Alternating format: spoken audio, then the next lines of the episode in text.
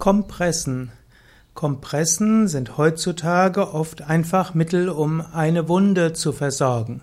Kompressen sind wie eine Art Verbandsmaterial, die man auf eine Wunde auflegen kann.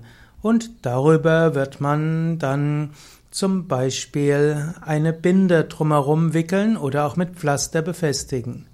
Kompressen werden aber auch verwendet in der Naturheilkunde. Das heißt, man legt bestimmte Kompressen auf bestimmte Orte. Zum Beispiel gibt es die Herzkompressen bei Herzbeschwerden oder es gibt die Stirnkompressen bei Kopfschmerzen. Es gibt aber auch ein Wickeltuch, das man auch nutzen kann. Die kalte Kompresse wird abgenommen, sobald sie heiß ist oder warm ist. Und natürlich gibt es auch die heiße Kompresse, die man dann abnehmen wird, wenn sie kalt ist. Typischerweise nutzt man dort ein Wickeltuch in der Größe von 50 mal 50 Zentimeter. Also früher war die Kompresse etwas, wo man tatsächlich was komprimiert hat, etwas gedrückt hat. Das wird heute nicht mehr gemacht. Als Kompresse letztlich etwas, was man an einen bestimmten Ort gibt.